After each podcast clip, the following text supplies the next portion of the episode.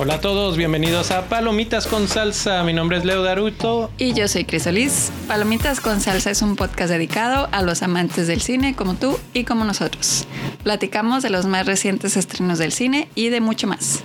Y hoy vamos a platicar de spoilers de Violent Night, Noche de Paz o Noche sin Paz en México. Checamos después. Así y así es. como se llama en México. Eh, esta película en la que está interpretando David Harbour a Santa Claus, pero un Santa Claus que es completamente violento y que ay, hay tantas cosas que platicar en spoilers. Empezamos contigo, Chris. ¿Qué viste de esta película que te llamó la atención? Pues la violencia. y lo, lo gore. Como muy la violencia, o sea, se me hizo, eso se me hizo extraño que hubiera eh, escenas muy violentas en las que veías así como le pasaba el clavo por la cabeza a la persona. Y eso es una de las ligeritas. Y de la ajá.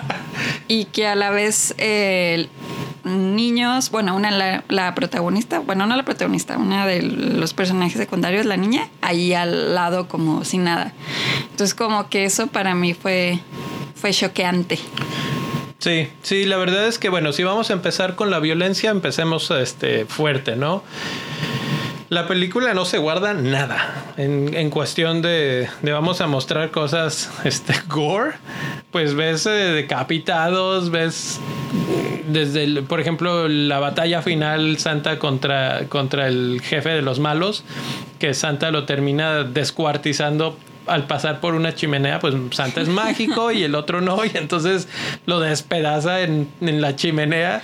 Eh, ves los, como dije, descabezados. Hay una máquina de esas para triturar y pasa la gente por la trituradora, lo del clavo, o sea, y todos te lo pasan aquí así de que, órale, uno que les, le ponen una estrella en el ojo, una estrella de esas que van al, arriba del arbolito de Navidad. sí. O sea, en, en ese aspecto, siento que la película no se guardó nada y creo que porque más o menos vas con esa tendencia, esa expectativa, pues ok, ¿no? O sea, a eso vas y eso es.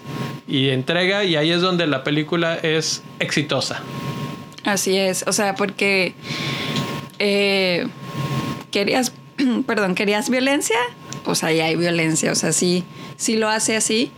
Y también otra cosa que hace es que Santa es siento que es de, obviamente es el protagonista, pero sí es como tiene un poquito más de crecimiento que los otros personajes, porque él al principio pues como que o te hacen pensar que él no sabe pelear, entonces dices, como Santa va a enfrentar a los malos, sí, se supone que es Santa. ¿No? Excelente, o sea, es pues. como que el bonachón y así. Entonces, ya a partir de ahí, como que te van presentando cómo, cómo él mm, empieza a luchar poco a poco y terminó siendo, que esto sí es como que medio jalado, ¿no? Que él era. Digo, a ver, esto lo terminamos hablando aquí, no en el episodio anterior, porque Sí. es spoiler total. Sí. Santa era como un guerrero vikingo Como- tipo ajá. de los de, de Northman, que, que su arma favorita era un martillo de guerra y que con eso mató un montón de gente. O sea, y está entonces muy divagado eso y, y da risa. a Santa Claus en cuanto a la imagen de Santa Claus es olvídate de este tipo, este cuate es un carnicero. Y eso, pues, la verdad que yo sí Y se lo Chris aplaudo al director. así de, "Yeah, Santa carnicero, dame más. No, yo se lo aplaudo porque pues es, o sea, Santa Claus es un personaje muy, muy Icónico. icónico y clásico, así de que el clásico jo, jo, jo, y todo lindo y quiere a los niños y así. Entonces como que está bien que se hayan ido porque se fueron al otro extremo así de del, del Santa, del lado oscuro de Santa Claus, por así decirlo. Ándale. Au- Aunque en cierta forma, o sea, y eso es lo que también creo maneja bien la película, él nunca se vuelve así como una máquina de matar. O sea, no, sí, pero porque, es lo que se va la- como creciendo en la película y eso es... Sí, es- pero a lo que voy es que la película no lo convierte así como ahora me voy a volver un asesinazo, ¿no? Sino que.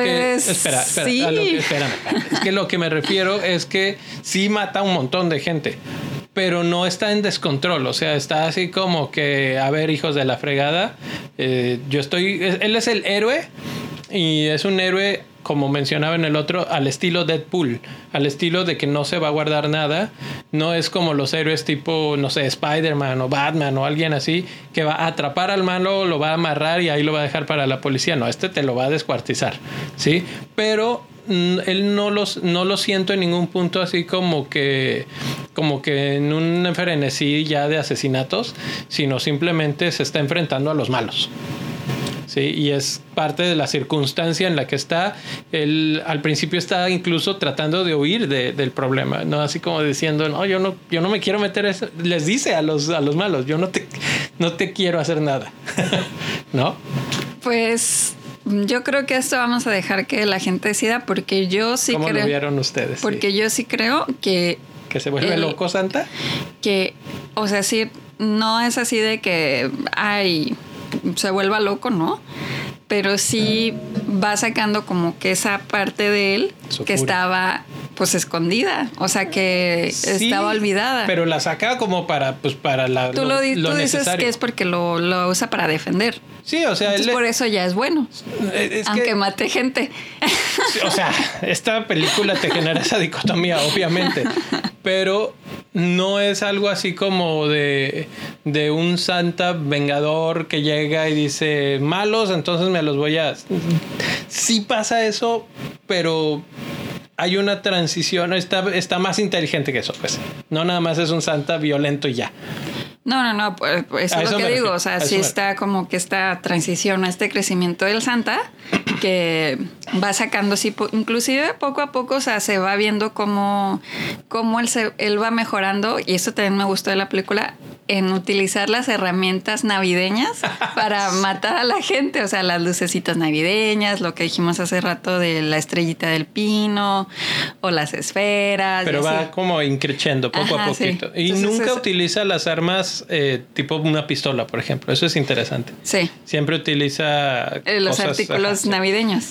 Eh, hablando de y Santa. el, la magia del Santa de matar a- al, al más malo, por así decir, que lo sube Sí. por la chimenea. Ha- hablando de Santa, ¿tiene magia? O sea, es realmente Santa mágico y todo el, todo el asunto, pero vámonos un poquito más atrás, porque empieza, la historia empieza con un Santa derrotado, aburrido, cansado de- del mundo, cansado de la gente que dice, es que este, la gente ya nada más quiere un regalo y luego otro y les dice junkies, ¿no? Así como que ya no les importa nada.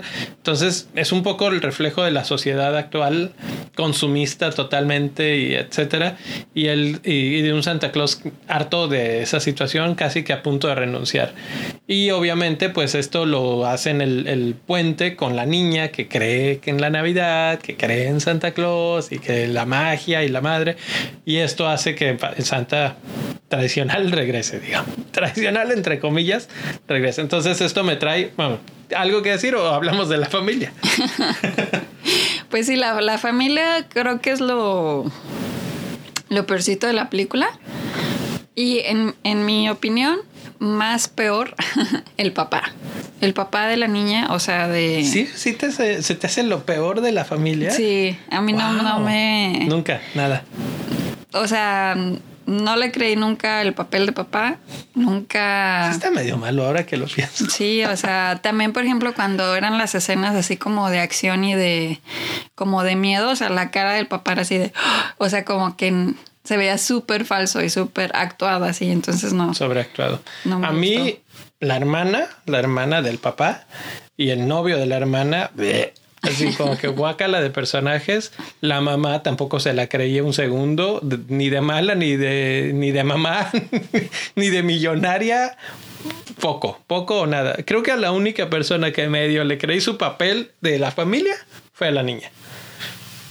Párale de contar. Y yo te mencionaba ya en el regreso de- del cine, te decía, yo, si vamos a poner una, pel- una película con una familia millonaria y así toda snob y tata, me imaginé, por ejemplo, una familia tipo la de Succession, con el papá acá todo en bajo control y que a mí no me, me asustas y todas estas cosas.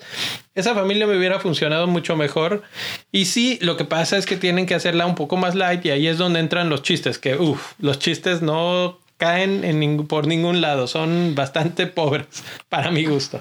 Es que del, de la idea que tenían de hacer esta combinación de una película navideña clásica con eh, la violencia, se utilizaban, o sea, como que no se quisieron ir como que por un lado ni por otro. Ni mucho chiste, ni bueno, sí, mucha violencia, no se detuviera. Y el, y el utilizar una familia como la de Succession, yo creo que ya lo hubiera hecho hacia un lado, o sea, como que se recargara más hacia un lado. No, más bien le hubiera balanceado, porque del otro lado sí hubo commitment. Pero ella se sentiría muy seria. Es que ahí es donde entraban los, y niños. Los personajes, los secundarios, pues como que la intención era que dieran como que esta parte light, esta parte de la Navidad y así. Pero la verdad es que yo creo que es de las partes más flojas. Pero es que es tan light que te saca de la película. La trama de la película lleva un ritmo, un flujo, un algo, y de repente entras con estos sosos así que nada que ver. Y, además la película se mete en unos valles horribles de, de pues de, de, lo que está sucediendo, que se ponen a entregarse los regalos y se ponen a recriminarse cosas que nada que ver hay con asesinos enfrente. Eh, o sea, no, no funciona, no funciona, no funciona. Luego, vamos a dejar un ratito a la familia en paz. La niña se les escapa por el amor de Dios. o sea, ah, se supone que, asesinos entrenados que quieren así, que traen todo planeado y no sé qué, una niña de, siete años se les escapa, se les esconde en el ático, que es obvio que se les va a esconder en algún lugar así como de la casa parecido al ático, no la encuentran, no la buscan, no la buscan mucho, o sea, es como, ah, sí, se fue la niña, ah, ok. y la niña en el ático se pone a armar trampitas al estilo mi pobre angelito porque ahí está la otra parte, que, que incluso te la venden así la película. Súper poco creíble esa parte también, porque, o sea, para hacer todo lo que tuvo que hacer en eso, pues tuvo que hacer ruido, o sea, no, no, no te la crees en ningún momento. Además, por ejemplo, utilizar unas bolas de boliche grandotas, que tú dices, ¿cómo esa niñita trepó las bolas hasta allá y las puso todas en fila y nada. Sí, también esa parte de la niña intentando, bueno, no intentando porque sí fue mi pobre angelito, o sea, en el aspecto de que sí creó trampas y así. Sí. Pero para empezar, dices, ¿en qué momento las hizo? Porque ni siquiera nos pasaron así una escenita así como que ella... Muy buen punto. Ella pensándolo. Simplemente ya estaban ahí cuando llegaron los malos. Hay un momento en el que ella se pone como a buscar cosas en el ático y ya. Pero es cuando encuentra la nieve. La nieve, esa es la única cosa. Ajá, Pero eso es lo único. Lo demás así que tú digas, ah, ella se veía que iba a tener estas ideas o así. No, simplemente así como que ocurrieron y además son ideas súper así que dices, wow, ¿cómo se le ocurrió hacer eso? o sea, si te pones en el, pues en la mente que estaba viviendo, pues las estaban buscando. Sí, o sea, eh, el estrés, terror que estarías viviendo con lo que acabas de ver, porque además acaban de torturar a su papá y no sé qué, y ella se escapa así como si nada y todo el tiempo con la sonrisa de estoy hablando con Santa y no sé qué, y pues no, man, o sea, nada que ver, nada que ver. Luego lo hace todo esto, que son varias trampas, no es una ni dos. Eh, hay una que corta un peldaño de, de una escalera supongo que sin hacer ruido. Yo no sé cómo se arruchó ese peldaño sin hacer ruido. Eh, le pone clavos a la madera, como le hizo los, los clavos para, para no que no se vieran los martillazos, ¿no? O sea, ¿cómo metes un clavo sin que... o sea, todo eso hace una, una, ¿cómo se llama esta? Pues como un tapete con clavos. Y obviamente los malos lo ven y dicen, ay, sí, pues para que una trampa de estas funcione tiene que estar escondida. Bueno, pues el tipo, el que habla ahí, termina muerto a base de esos y de otro clavo que, que se clava en la frente que mencionaba. O sea, finalmente la niña termina también asesinando a alguien con sus trampas. Y tú dices, ¿en serio? O sea, no solo ella, sino varios de la familia terminan, digo, podrías argumentar que en defensa propia, pero si estamos hablando de algo tipo mi pobre angelito, mi pobre angelito los lastima, los hace, pero pues como defendiéndose y este y todo. Pero aquí terminan muertos.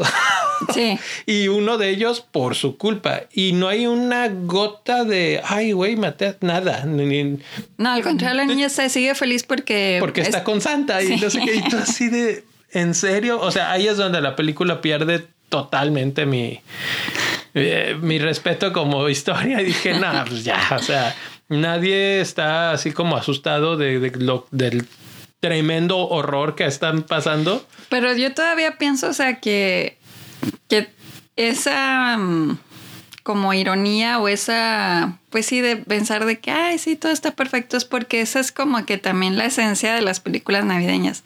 O sea, pero en el aspecto de, de pero perdón, en esta película es como que estás viendo una película navideña muy violenta, entonces por eso todo el mundo o sea, hay violencia y pues Todo es light. felices. Todo- todo- no pasa nada. Sí, sí. Pero entonces, o sea, sí es así como que, ok. Pero yo, así es como, como yo la, como yo. La justificas. Ajá, la justifico, exacto.